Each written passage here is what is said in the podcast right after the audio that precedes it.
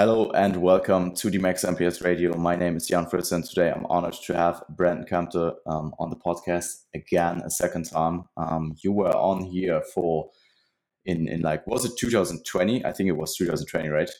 I do believe be. yes, 2020. Yeah.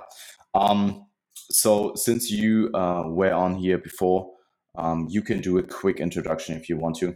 Um, so people that don't know you, um, who I think will be some at least, um, because it's just just uh, just a German German uh, podcast mainly. Yeah. Uh, what you're up to and what you uh, do for for a living. Yeah. So my name is Brandon Kempter. Uh, I am a well, first and foremost, an athlete, uh, natural bodybuilder. I compete across multiple federations, including the ICN, WNBF, and INBA. Uh, professionally, I am a coach. I work solely online uh, within my business, BK Conditioning, and you can find me on Instagram under the handle Brandon Kempter. Mm-hmm. Um, actually, one question that just came to my mind: Do you do you see yourself more as an athlete or coach, or 50-50? or is it shifting? Well, I always described that I was an athlete before I was coach, um, mm-hmm. especially given that I started in the sport so young. First started to compete as a teenager. Uh, these days, I kind of switch my hats between.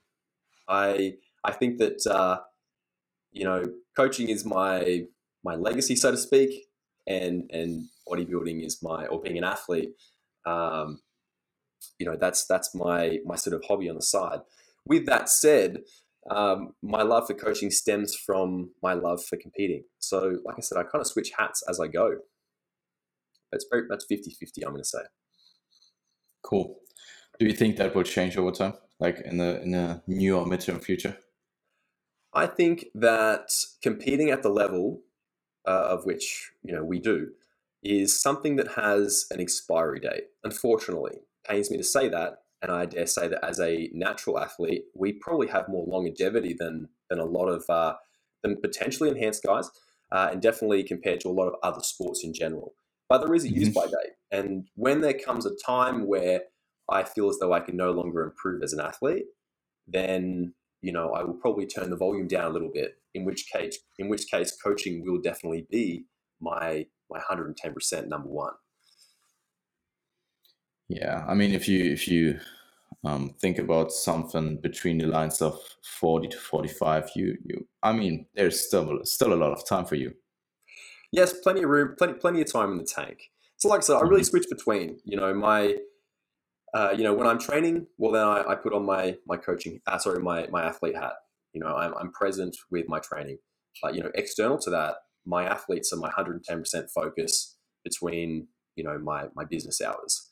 Uh, and whenever I choose to compete, my number one piece is that I never want my athletes to feel a difference in the service and the result of which I provide. Mm-hmm. You know, my choice to compete is my choice, and that's one of the things of which I've I've learned over the years is to sort of sectionalize my life and and be able to, you know, put that athlete hat on, put that coaching hat on when I need to, so that I can be well who I need to be at that that point in time. I think we actually talked about that last time. Like, um, that you don't want your people to actually notice that you are currently prepping. Um, yeah. If you if you have um, a season where you prep athletes and you prep yourself. Mm. I think it's an excuse for some people. You know, oh, you know, I'm I'm I'm prepping, and and I would say yes. You know, if you make the choice to participate in the contest prep, that's your choice. But you don't want those around you to have to, you know, suffer for that. Uh, particularly not you know in your in in one's role as a coach because for other people their goals are important and i need to be there for them um you were you always self-prepped or did you had a coach at a certain point i had some phenomenal mentors early in my career that really showed me where the ceiling was for natural bodybuilding and i'm forever grateful for that uh, and over the years um, over the years i mean i have been coached in the past my last season although I wasn't sort of full time coach, I had a very, very close friend of mine, of whom was a mentor of mine for many years, who overlooked my contest prep. Mm-hmm. I suppose you could say he was my eyes, because there does come a point mm-hmm. where, as as you as you know, where no matter how knowledgeable you are, no matter how you know objective you can be for others, um, you can no longer you know, be objective in, in assessing your own physique. We are emotional beings after all, and how we feel can kind of cloud our judgment in assessing our physique. And then we start to make irrational or outright illogical decisions when it comes to modulating training and nutrition. So I did have a close friend of mine who uh, was able to, you know, be my, my eyes and ears when, when I was perhaps not as clear in mind. And it was immensely helpful. In fact, I think it's almost impossible to, to completely self coach under your own steam. It's just not going to happen. Yeah, usually the, the coaches that coach themselves still have some somewhat of an eye, like uh, have have somebody who has an eye on them and gives yeah, them more, more objective um, feedback. Yeah. Hmm. Good. So before we actually dive into today, today's topic um, or topics, what are you currently up to in your own athletic endeavor? I know you uh, plan to compete in 2021.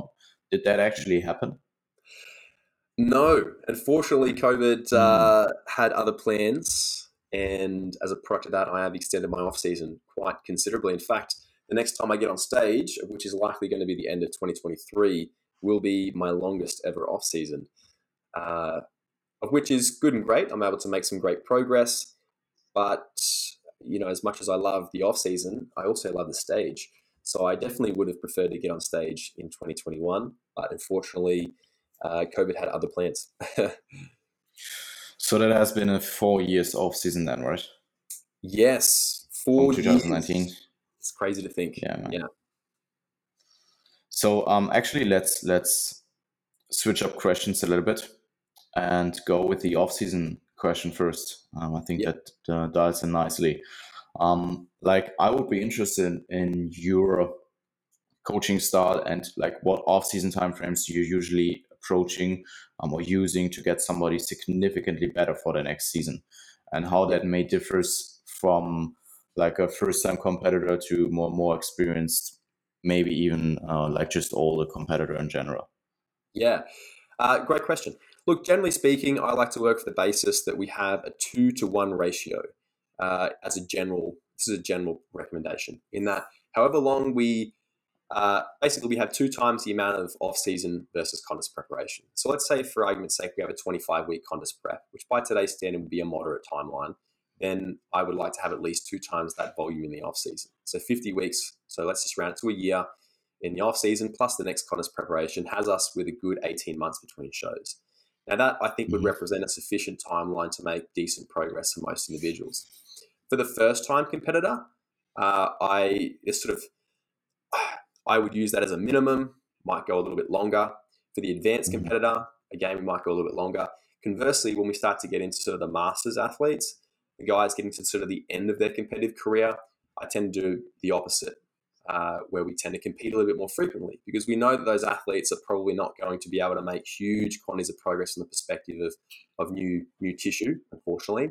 And we know that getting towards the end of their career, they want to get some stage time. So oftentimes my masters athletes, you know, we might uh, be able to do you know a year by year piece. Um, and oftentimes those athletes are very good from a psychological perspective at managing sort of diet related related side effects. So that'd be a general approach. Okay. And in the past, usually um, did somewhat of a like two years, I would assume, two years plus off season for yourself. For myself, yeah, I have had, I've had years where I've done back to back uh, early in my mm. career. And but would that would that be sorry for interrupting? Would that be back to back like season A to season A next year, or would that be season A in the one year and season B in the next? So back to back. Sorry, yeah, I should define that. I would have been a full year between. So season B to season B, for example. Mm-hmm. Um, yeah, and look, the, the I will admit back then our contest preparations were a little bit shorter. And as a product of shorter contest preparations and perhaps not achieving the level of conditioning that athletes need to today, it wasn't as disruptive. Therefore, yeah. the recovery process was much shorter. Hence, you still had sufficient time in a uh, off-season capacity prior to digging your heels into the next contest prep. And one of the benefits of that is that absolutely no sessions were wasted because you knew you had such a limited timeline. Um, in the follow-on, I did that uh, on one occasion. In the follow-on, I would usually have a two-year off-season uh, of which I think really represented a sufficient time to be able to really get some decent off-season progress. I mean, realistically, mm-hmm. whenever you step on stage, you want to step on stage with something that is better than last time, better, and that yeah. takes time. Yeah, I think um, at, at, a certain point, there's just too much as well. Uh, it could be too much if you, especially if you said um, what you said about wasting sessions. If you have like a let's say four plus year off season, yeah. um, that has I mean, there could be reasons to do that, like privately, business wise, or what uh, um, education ac- academia could be could be in the way. Um, but I think for for the usual general competitors, something like four years would be would be pretty pretty keen. And anything above that, you kind of lose the competitive fire. At least that what I heard from people that did like over four years off season. I mean, I will be I will be on stage the second time with a three and a half year off season as well. So wow, it, it has been it, has been a while. Yeah, I do think there's a point where it's too long because then you, uh, like you said, it's just that the goalpost that is the show is too far away to really uh, keep that that sort of fire going. Uh, so yeah, I don't think that many people have a reason to really structure a four year off season outside of you mm-hmm. know extraneous yeah um, variables that require their attention. Some of the aforementioned components, you know, you mentioned family, academia, whatever it might be. Uh, I think two years, personally, I think two years is fantastic. It's it's a lovely, it's long enough to make good progress. It's short mm-hmm. enough to keep the pressure on. Yeah, yeah, I, I think um, I think that that that's a good way to say it. So um, when we actually start about contest prep, I mean, when we look at your pro- when we just look at the the, the work uh, that you are doing, um, you your athletes are always in shape. Like it's incredible. They're always in in really really decent shape, and I think that's a high. Um, it's a really really high standard, and and I would be interested in a couple of things about that. So, um, yeah like which which variables do you want to see in a certain position before starting someone's contest prep let's say for somebody who is working half a year with you and then maybe yeah. even with somebody who you uh, who has been on your roster for a longer time period who you can really influence a lot because you have just so much time and room to to work with well as a start thank you very much for um for uh you know, for, for noticing that the guys are in good shape. Honestly, it means a lot. I definitely don't approach this sport with with any ego. I just love to. Uh, I love bodybuilding, and I love to let the physique speak. So when it's noticed, it's really appreciated. So, yes, prior to preparation, there is definitely some fundamental components that we want to have, you know, in alignment. Uh, obviously, our overall size, symmetry, and proportion is going to predict our competitive potential for the up and coming season. So, number one would be to make sure that we have the requisite uh, volume of lean mass and, and symmetry to be competitive. Above and beyond that, I'm really big on making sure that our starting position is appropriate. And I mean that both with regard to the environment and also the body composition. So we want to make sure that we're at an appropriate striking distance from stage lean in terms of body composition, Every now and then we have an athlete we have to dig uh, a little bit more than we'd like to as a product of starting position. But ideally, we have a yeah an appropriate starting position. And above and beyond that, like I said, the environment. We want to make sure that we've got positive habits in place. If I'm taking an athlete who is new to the sport, I'd say it'd be very hard to take someone who has been recreationally training for a couple of years, but perhaps hasn't tracked their nutrition, and then just throw them into a contest prep. I would say it might be doable, but it's going to be a pretty hard run. So I want to make sure that the athlete has some fundamental knowledge in place with regard to their to how to manage their nutrition, and also make sure they've got the time availability in their life to fit a contest preparation in. Uh, mm-hmm. And you know, for example, if if someone's about to uh, actually we're having this conversation uh, off air, you know, someone's coming in to say the back end of uh, you know the the most intense portion of a PhD, for example, it's a pretty tough piece to start a contest prep there. Doable for some, but mm-hmm. tough. So we want to make sure the environment's conducive to ticking all the requisite boxes in the contest preparation to ensure our best outcome. Um, So, what would be an appropriate position in terms of like um, body weight over, or just yeah, body weight over stage weight? Like, what yeah. would be the maximum to lose, um, or in, in percentage or absolute weight? Yeah, you have some some ranges. I do have some generalized ranges. Uh, I mean, I like to work with percentage just because it scales uh, for the athlete's total body mass. Um, and I would say, look, it's nice to be within, let's say, 10 to 15% of stage weight. Um, but again, it's, it's person dependent. I like to do a pre preparatory phase if I have the capacity to do so, in which case we'll basically diet an athlete down to the point where they start to feel diet related fatigue. And then basically that would signify the end of that phase in which we come up to energy maintenance or perhaps into a small surplus for a duration prior to commencing the contest preparation. So basically, that would be something that we might do at, say, 11, 10 to 11 months out. Okay, we could call it an extended fat loss phase because we're probably going to dig a little bit beyond what we do in a conventional mini cut. But I do like that that uh, that setup if I have the opportunity to work with someone for quite some mm-hmm. time before the commencement of contest prep. So, so, you do that 11 to 12 weeks before, uh, 12, 12, 12 months, did you say, months. or 12 weeks? So let's say, yeah. for example, if we are, let's say you're someone like myself that might get a little bit cuddly in the off season. And I do that because I find that my body is That's robust, it. strong, and can take the beating of the big weights that I need to move to make progress. So maybe at the peak of an off season, I'm probably ooh, over 20 kilos at a stage weight. So then we might do a pre preparatory phase to pull down, let's say, six or seven kilos at 11 months out. So 11 to maybe, it might take, say, six weeks or so. And then after that, we'll basically get into a maintenance slash you know slow gaining phase and then commence that contest preparation uh, at however many weeks out we need from there. So you because you have still so much room um, till the end of the pre-prep cut to you just the beginning of prep as well you then like really conservatively and precisely gain rate right? Yes. Or even so maintain quite, yeah, it would be would be we would likely gain through that time, but we'd be very mm-hmm. conservative. What what would uh, what would that um, mean on hard numbers?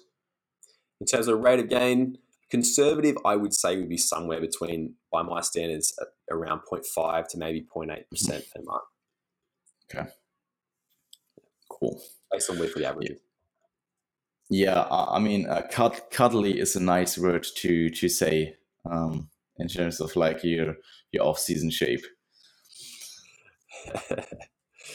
yeah, I mean, I've uh, I've definitely got softer in the off season in in past years, but in the end, we need the way I look at it is that each body composition, so the, the body composition that we embrace within each phase has function, right? Mm-hmm. Contest preps is custom built physique for the stage. It's not a robust physique uh, by the end, we're feeling a little bit frail by comparison to the middle of an off season. In the peak of an off season, I want to make sure I've got enough fat mass that I am healthy, strong, able to take the beating of the big weights that I need. So my recovery is in check, my adaptive potential is tip top.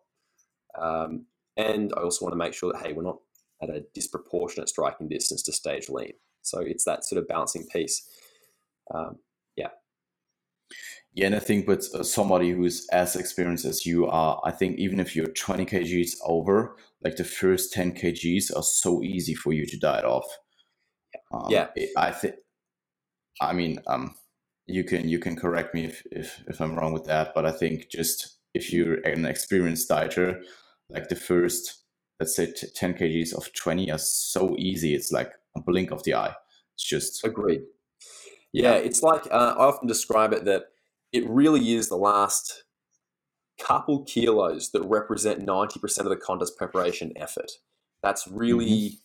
it's the last couple of kilos where you experience the diet related adaptation. That's where you have to embrace uh, existing uh, with, with a low subjective perception of energy. Uh, it's where you you got to sort of skull drag yourself around. Uh, it's where the appetite increase, etc. But for the first section, yes, I, I definitely uh, but for me, for me personally, I can I can diet that first ten kilos down pretty pretty easily with um, you know leveraging great performance, no issues with appetite, anything like that. I think that's for most people. The first section, it's the the further you get away from one's, uh, I suppose you could say, body fat settling range, the more challenging things become. Yeah, and I, I would assume that you can uh, lose that even really efficiently as well. Yeah, yeah, relatively, I would say. Yeah. Good. Um, so, in terms of the next question, do you think there's a certain point where you too where when um where you could be potentially too lean for being too far out? and how do you make sure that it, uh, that's not going to happen because as i said um, i think it was off air um, sometimes i see pictures of from people for you um, from athletes of yours mm.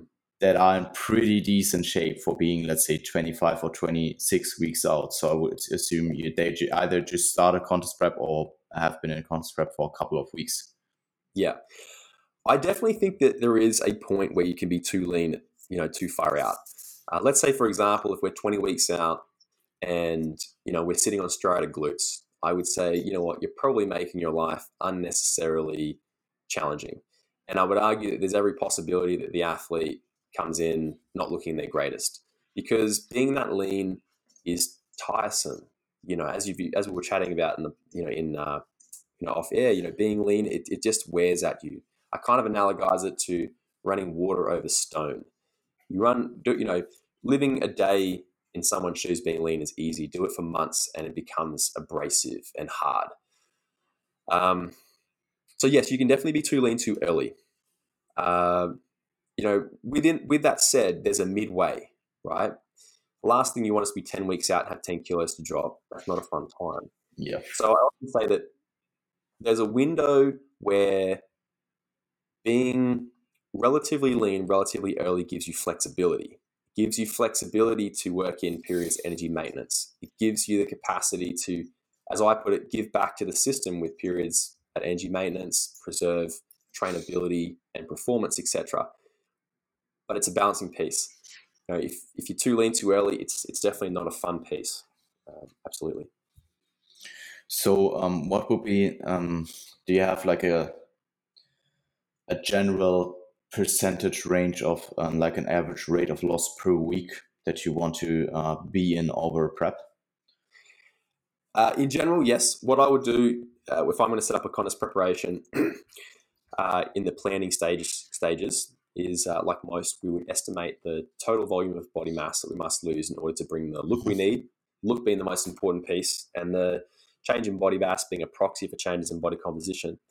Uh, I would then put in place a rate of loss that declines across the duration of the contest preparation because we're catering for a lesser magnitude of the energy deficit the leaner we get so that we can bolster and protect our performance and ultimately lean mass. Um, so we go essentially we go hard and fast at the start and slow towards the end. And as a general mm-hmm. benchmark, I like to be somewhere within two to three kilos off stage weight at about 10 weeks out.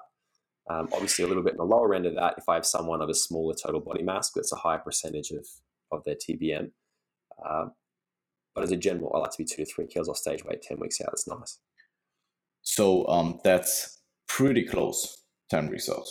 Pretty, pretty, pretty close, especially yeah. with 1 kg. Um, I mean, the, the one kilogram will probably do a lot to the look, um, but like an absolute mass, it's just not not it's just not um, not much to lose. Um, although well, it's probably the, the hardest to lose. Yeah, two to three kilos uh, around that at 10 weeks out. But definitely, like I was saying, uh, what I was saying earlier, the last bit is definitely the hardest. So mm-hmm. when we get to that point, that's where I like to be able to push and pull. And what I mean by that is, you know, we we can di- have short periods of digging, but then we can give back to the system with things like refeeds, for example. Yeah. Um, and I think that's that's a really this is where this is the fun part of contest prep. It's where uh, you know good judgment comes into place from a coaching perspective, being able to read the athlete in terms of how they're responding in terms of look, how and correlating that with how they're feeling, being able to interpret that, and then knowing what variables to change at the right times at the appropriate magnitudes uh, in order to direct their physiology in the direction that we need. So that's that's that's definitely the the real fun time in contest prep, I think. Mm-hmm.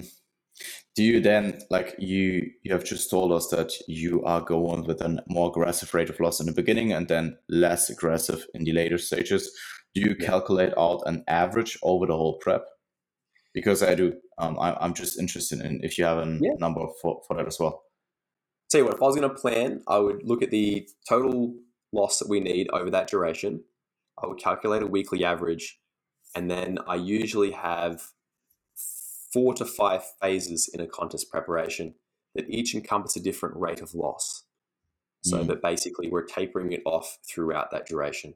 So let's say it might be phase one could be 25 to 20 weeks, phase two, 15 to 15, phase three will be the next five weeks. Um, and basically we break it down like that plus the peak. So that gives us each section with a different rate of loss, and it gives us what I call our conditioning checkpoints. So my, my client, my athletes would, would would hear this all the time. The next big conditioning checkpoint is at this many weeks out. At this many weeks out, we want to see X, Y, Z. It's likely will be around this total body mass to bring the look that we need at this time. Now, obviously, uh, for individuals of whom you're working with for the first time, or those of whom have not got on stage, it can be pretty challenging to judge how you know how much weight an individual has to lose. So you know we're we're bending the system as we go, but I think that planning is uh, is a is a key component um, you know in in the preparation. So in the last 10 weeks, you then go really, really slow. Let's say a 0.2, 0.2% per week. It could be as slow as that. Yeah. Generally speaking, yeah. generally speaking, let's say if you use a, a strategy, as I mentioned earlier, going faster at the start. Generally speaking, the first 50% of the contest preparation will encompass the majority of the fat loss. But the mm-hmm. second half will be the most visually rewarding because mm-hmm. the uh, the magnitude of visual progress you get per unit of fat loss increases the lesser the amount of fat mass that you have. You know, that, that yeah. one kilo worth of fat mass that you lose going from 10 kilos total fat mass to nine is 10% of the total fat stores versus going yeah. from five to four, that's 20%. What's going to give you more visual progress? What's definitely going to be the latter. So it's an interesting process because, like you said uh, earlier, you mentioned about uh, losing a kilo making a big difference. Well, at the end of a contest prep, it makes a huge difference. Mm-hmm. Definitely. Whether in the beginning it would probably be no difference at all visually, or hardly say any difference. really, really, yeah, hardly any difference. Yeah. You know, I kind of uh, I analogize contest preparation to like peeling back layers of glad wrap. So if we had like the muscle there, let's say the quads, at the start of a contest prep, it's like we have 50 layers of glad wrap. And then each week, I'm going to peel back a couple layers of glad wrap until, and each week I can see the underlying structures come out more and more until we're left with this, you know, one layer of cling wrap between the outer, you know, environment and the quad, and everything just looks plastic. So mm-hmm. that's kind of how I, I think of it when I'm when I'm looking at this physique, just morph and change before my eyes each week and each day. Yeah, and um, as I said, I think ultimately it's super important to get that biofeedback from the athlete as well. Um, like just their relationship to food, their training performance, um, most importantly when it comes to muscle retention, and mm. probably also depending on their off-season body fat settling ranges. Um, if you start them a little bit leaner or a little bit more uh, cuddlier, um, then that uh, I think it should be should be play play a part as well. 100%. Yeah. So, um, do you ever do you feed up your athletes into the show a lot, or do you tend to nail them and then peak them, and then like nail them at the end and then peak them, yeah. or rather have them be ready a couple of weeks out and then feed them up? Great question, and I would say this: it is in my in my views ideal to be in a position where you can feed up an athlete coming into into their shows. It makes the process of quote unquote peaking an athlete rather simplistic. In fact, if you have increased uh, the athlete's energy intake back to maintenance, it almost circumvents the need to peak, so to speak. So it's ideal, but you need to be very confident with the level of conditioning the athlete has uh, during that process of returning to energy maintenance. So I wouldn't say that it's something that happens in my scenario, in my coaching, it happens all the time. Occasionally it does. What is more likely to happen is that we come into show number one, and then following that, we mm. close the energy gap into show two, etc.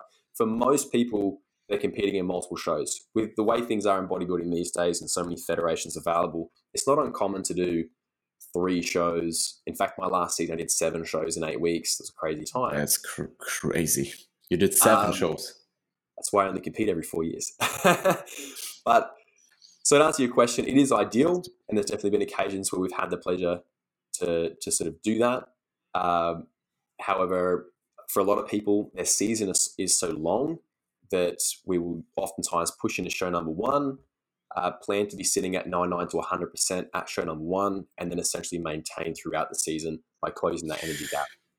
So, so would you say that you can bring 100% in the first show, and then, for example, let's do another two or three shows, you can bring another, you can bring the 100% another two or three times afterwards. Um, and if you, um, yeah, go on. And if you do so, do you then plan to have a little bit more time between shows, or do you really do like back to back, week to week shows? Yeah, so I I definitely think that you can maintain for quite some time when you're very lean. For some time, like I said, like we said earlier, if you're too lean too early in the contest preparation, yes, that can be problematic because it wears at your being, um, you know, and or it crashes you out endocrino- endocrinologically, which is problematic. But most people's season is going to be anywhere from say four to maybe seven weeks in duration. So mm-hmm. I would argue that if you're coming into that, you know, for that first show, if you're coming in at say 99% or, or maybe even a true 100%, you should be able to maintain that. Uh, I I know a lot of guys like to get on stage at say 95 for the first, and then you know mm-hmm. really sort of hit it 100% for nationals a couple of weeks after. Uh, I work for the basis that if not 100%, why are you getting on stage? But realistically, uh, all, all things done right, managing your variables accordingly, managing fatigue accordingly, I can't see a reason why you can't maintain at 99 to 100% throughout your season if it's only four to seven weeks in duration. Um, one one question comes into my mind at that point. If you do like a seven, let's say a seven, um, as I said, a seven week season. Yep. Um, would you then um, in, in, terms of because I would be interested in peak week training in that duration. Like usually in yeah. peak week, you pull at least a certain part of the week and do slightly less um, destructive training. Um, would you do that for the whole seven weeks? Because because I would assume that if you do that for whole seven weeks, probably your look will fade a little bit. If you're going especially to if you're one hundred percent at the yeah, if you're going yeah. to to try and taper into every show, then I would say yes, it's, it's probably mm-hmm. going to be problematic. Uh, so let's say, for example, when I competed last season, um, going back to back, so, so uh, seven shows, eight weeks, so back to back, pretty much all bar one. Essentially, this how the training was structured for me, and again, I'm, I'm speaking in personal anecdote here. How it works for everyone else would be, and how I would coach would be very personal. Mm-hmm. But I was basically f- uh, front loading all of my high high end training. Finish a Saturday show, mm. train legs Saturday, upper, upper, train legs again, train one upper. trained on the Saturday. Hundred percent. Always on the Saturday. show day. Uh, well, I was going back to back, so I needed to wash off the carbohydrate I consumed, and I was mm-hmm. also very recovered at that part of the week. I knew I was going to get some very good training in straight after that show, and usually I'm very amped up after a show as well, particularly if it's a night show which most of the pro shows are. Um, so I was basically front loading four days of training early in the in the week. So I was getting most of my volume allotment in uh, early in the piece, and then only tapering the last couple of days. Uh, could, could you re- repeat the microcycle? I was just interrupting you. Um. No, right. So uh, here we go. We're going to work off memory here. It was basically Saturday Saturday we'll train after the show, train legs, and then we mm-hmm. have an upper upper. So Sunday, Monday, Tuesday, last leg session, and then we get in another upper on the Wednesday, and then we taper Thursday, Friday into the Saturday, Saturday's legs again. If you trained upper upper back to back, it would be something like a, a push pull push and pull portion. Yeah. So not not like whole upper sessions. Okay. No. Yeah. Yeah. Sorry. Yeah. Should should have, should have delineated that in that no, description, no description on my behalf. um. Yeah. Yeah. That's pretty pretty damn interesting. Um, because I was doing five sh- five shows pretty much back to back in 2019, and I faded. But we also pulled back training at the later uh, stage of the week, and I think I got in probably like a one lower session and maybe two upper sessions per week. Yeah. Um, in between shows, and I think I faded at the either third or fourth or, or the fourth show. Yeah, um, I, I, can definitely understand. You know, if you are tapering down, I was the first time as well. Could could play a part. Could play a part because I think from a psychological what? perspective, it may play a part as well from a psychological perspective in terms of your capacity to maintain your training quality across that mm-hmm. duration between those shows. Um, maybe. Yeah. yeah, I mean, um, I I was I was prepping for quite some time at that point as well.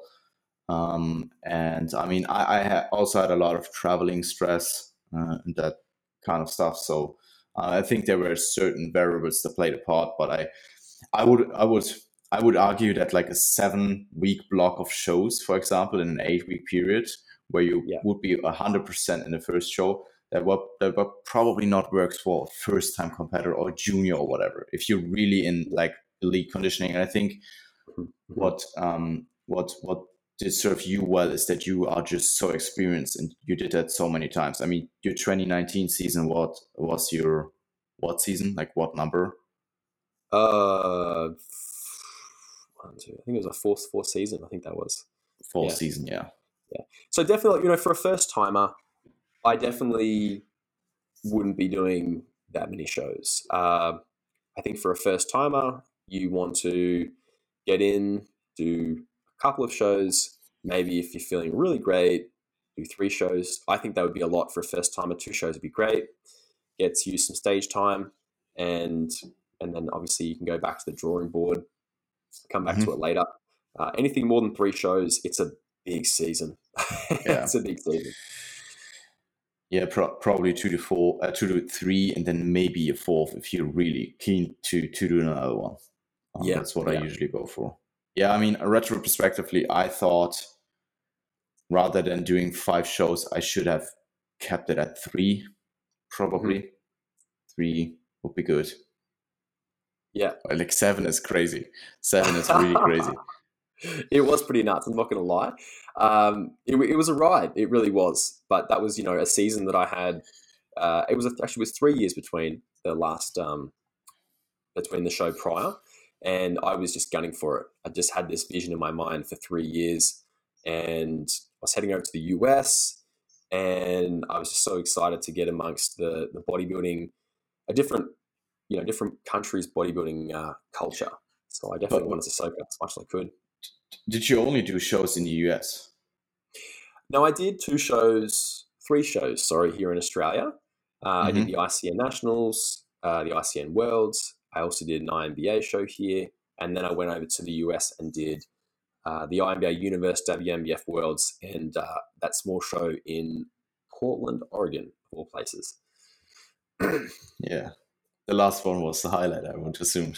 I'm just kidding. Not exactly. Uh, unfortunately, I, I, didn't actually know a huge amount about the geography of the USA at that time. Right. I simply jumped on the OCB website and went, you know what? We found a third show on a third weekend in the US. Let's do this thing, um, and let the travel agent take care of the rest. Little did I know that. Uh, uh, Portland's not exactly notorious for its phenomenal bodybuilding standard, but it's all part of the experience, you know. Yeah, um, yeah, especially with Worlds being in front of that, like um, the two two world championships. Yeah, yeah, yeah. Um, if we if we then t- talk about first timers, um, we just touch about first like uh, competition numbers for first timer. Um, in terms of conditioning for your novice or first timer con- competitors, do you tend to push your first timers as far conditioning wise as a more experienced competitor? And if not, at what point do you tend to stop? Well, it's definitely a case by case basis. Uh, for example, an athlete that I had who was competing in the last season, it was actually his first first contest preparation, but uh, we'll, we'll use this as an example. In his scenario, he had a decade worth of training behind him. So overall density to his physique was phenomenal. Uh, a very educated fellow, in which case I basically prepped him like a veteran because I knew that he had the psychology for it uh, and he was up for it. Conversely, you know, if I have, uh, I suppose you could say, a, a more conventional first timer, well, then I would perhaps be a little bit more conservative and really feel it out. One of the things that all advanced athletes have is a unique level of trainability under diet related fatigue, and that's imperative for the retainment of muscle mass. Mm-hmm. That's one of those traits, that level of mental hardiness that one needs to, or most people at least, need to learn with repeated exposure to the dieting condition.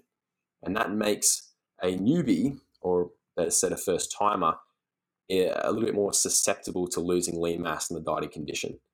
So mm-hmm. I suppose it really comes down to knowing your athlete. But oftentimes for the first timers, uh, you need to really be, uh, you need to dig deeper with the communication to see how they're really feeling. Uh, whereas with the advanced guys, they know what they're in for. You know, you can basically, uh, it's it's much, well, it's more straightforward. I'm going to say. And I realize I didn't really answer your question directly, but it's a hard one to answer in absolute. Yeah, um, it, it's it's interesting that you said um, the the thing that you said about the the um, the experience and just the skill of training and mm. and just conserving your training performance in a really dieted down state. And I think that comes with experience, and that makes total sense to then be yeah. able to just maintain that more muscle fullness, um, more not muscle fullness generally, but just more muscle mass, and therefore fullness, or at least fullness in the look throughout yeah. the later yeah. stages in prep. Yeah, um, that makes makes absolute sense. Um, was that the guy who is looking like a Viking, who you talked about oh. the first timer? Yeah, yeah, yeah. Because- so that was Jason Cook. Yeah, yeah. Uh, he does look like a Viking he's he's uh, an incredible dude. Um, I had the opportunity to work with him for quite some time before that show, uh, a few years in fact. Uh, and he had a background in strongman at one point, and um, he was also doing some acrobatic stuff. And and then he one day he said, "You know what? We're about a year out from this show. I'm ready to go 100% into bodybuilding." And we created a phenomenal athlete out of him. But again, in his scenario, he had an athletic background in other sports where he had developed mental hardiness in a different way. Mm-hmm. But that still has applicability to the to the dieting condition. You know. Yeah, makes sense. Yeah. Usually, the more the the first time competitor is usually probably younger uh, than than him as well. Probably don't yeah. have a decade under his belt or her belt. Um, in terms of training, training experience, yeah, that makes totally makes sense. Um, yeah, I think especially if you um, what I see or what in Europe was a big um, topic over the last few years is that people that a lot of people talked about um, not pushing only for the last bits of conditioning when you lose like the overall look for like the the last bits of like glute glute conditioning or hamstring conditioning, which usually tend to come in last.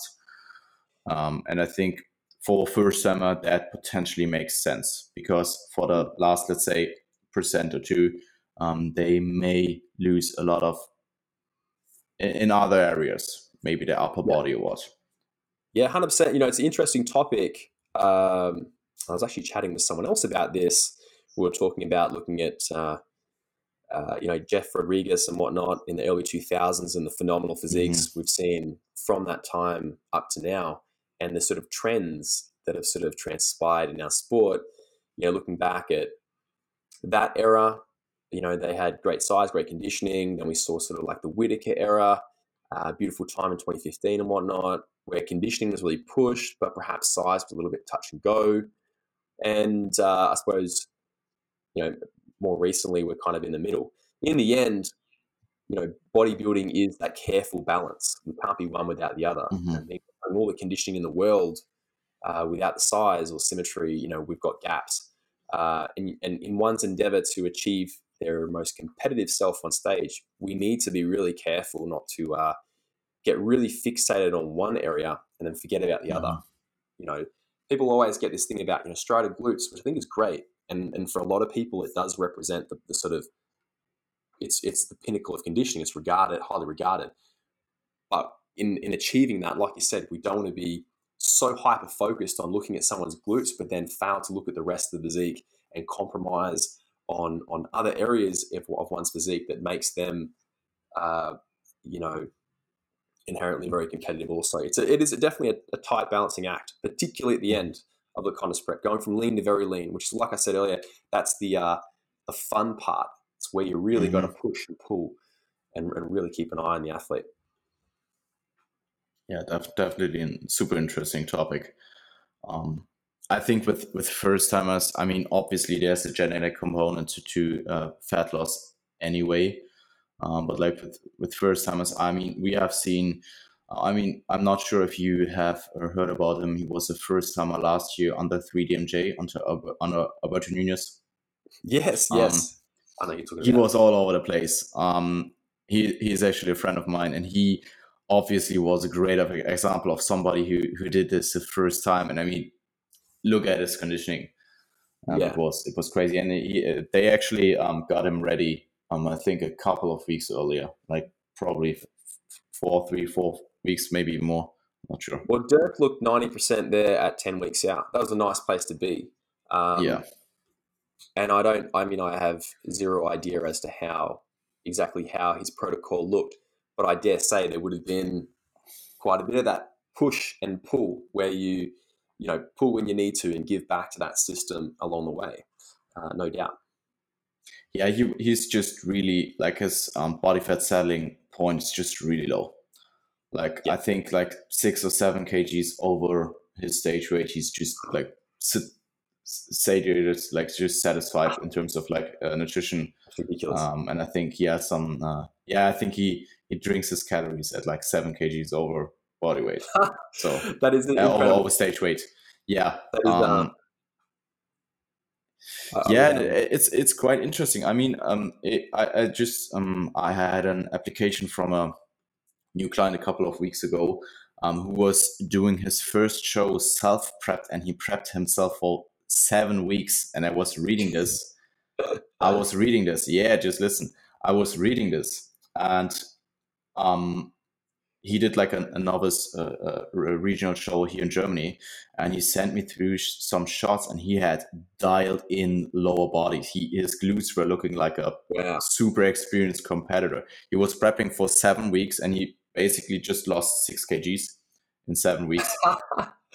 um, and I was not believing what I saw. I mean, I will I will show you the uh, the, the pictures um, post podcast, but it's it's crazy and there are people out there. Um, See, I um, you, I call those people greyhounds. You know, they're they're they're, they're just lean machines. Uh, and I dare say there are a dime a dozen. Most people who maintain, say, seven kilos over true stage weight, top level conditioning, are not going to be feeling overly great. You know, I know for me, yeah. uh, if I am if I'm about 13 kilos over stage weight, I'm comfortable but I know I probably got to go up over 15 if I want to feel robust and bulletproof under big weight. Uh, mm-hmm. And then, you know, that, that's my green zone for being able to, to take the, the punishment and the big weights in the gym. Yeah. Um, so one last question. Would you say that at the end for this like really hard and full peak conditioning look, it's a matter of um, people having the muscle mass in the first place, but then also conserving most of it throughout prep and the experience of uh, doing so, and yeah, pretty much conserving your training performance in later stages. Yeah, yeah. Uh, look, I think that, that um, well, and, and a number one focus is absolutely lean mass retention, and if you want that full and quote unquote dry look, that is definitely going to be a combination of of really three things.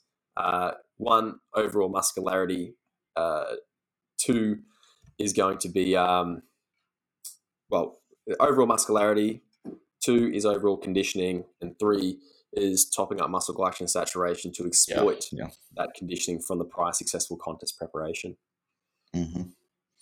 And I mean, conditioning ultimately comes down to just having appropriate starting point in time and obviously knowing the dieting process. But as we said, as as bodybuilders, if you prep someone for for the first time, they should have uh, gone to some dieted phases um, um, at least anyway. Um, basically, yeah, um, and they should have uh, count macros and stuff like that. So um, you're not throwing them into into starting to count macros and dieting for the first time in their first contest prep. I think that's probably not the best way to do it. That's a hard. That's a hard gig. Uh, I have. I have actually worked. Sorry. Did you ever do that? Like, did you ever had a situation like that? I was, I was just about to say I have worked with an individual okay. um, that comes to mind, of whom came to me at uh, quite a young competitor, junior competitor, came to me at uh, would have been maybe 25, 28 weeks out. Uh, played high level sport elsewhere in in uh, basically football. Had a, had a great physique on him, huge quads, ridiculous quads, and basically said, "Cool, I, I want to do a, a contest preparation." Had a big chat to him, and uh, in the end, thought, you know what, I do believe he's got the mentality for it, and it was a learning process, one of which he picked up very quickly, coming from never mm. having never weighed any food in his life. Now, I definitely wouldn't say that's a standard case. In most scenarios, someone comes to me in a situation like that, we're probably going to spend some time, uh, you know, immersing ourselves in, you know, basic fundamental nutrition education, etc. 1st mm-hmm. and that's definitely ideal. But in the scenario of this particular gentleman I'm referring to, he had a phenomenal season, and he's these days uh, about one and a half times the human he was back then, as a product of a very successful off season. So, yeah, not ideal, but uh, does happen occasionally. Yeah. Um, ultimately, um, I, I, I, am sure you know, I'm, I'm sure you will agree. Um, ultimately, we're talking about all those things in theory, but then in practice, sometimes you just have to work reactively and just go with what you have and what, what the situation is actually um, giving you. Um, and then adapt appropriately. Yeah. And I think that encompasses the, you know, part of the art of coaching. You know, we have yeah, these yeah, we, we have parameters that we like to work within, but we've got to sort of bend the protocol through the individual, which is really fun. Yeah, it is. Cool, man. Um, it has been nearly an hour. Do you want to plug, or please, not, not please, please plug away your your content, your stuff, your website, what's whatsoever. Oh well, thank you. Um, well, look, the probably the best way to get to know me is on Instagram. I will admit I'm a little bit slack on other uh, other uh, social media outlets, TikTok, etc. I'm still yet to dig my heels into that, but you will definitely find me on Instagram. Uh, I don't think you miss out on TikTok, man. There's just too many stupid videos on that. I know I'm going to waste too much time there, but you can definitely find me on Instagram. Uh, please do say good day, and of course, you can uh, find my website from there as well. So Brandon, yeah, if you, by the way, handle. okay, perfect. Yeah, and I mean, um, soon, soon then on TikTok, I would assume. we'll see. We'll see. I'm always late to the party when it comes to social media. I was oh, years man. late to Instagram as well. So, uh. cool. Thanks again for coming on and uh, have a great day. Thank you so much for having me. Super appreciated.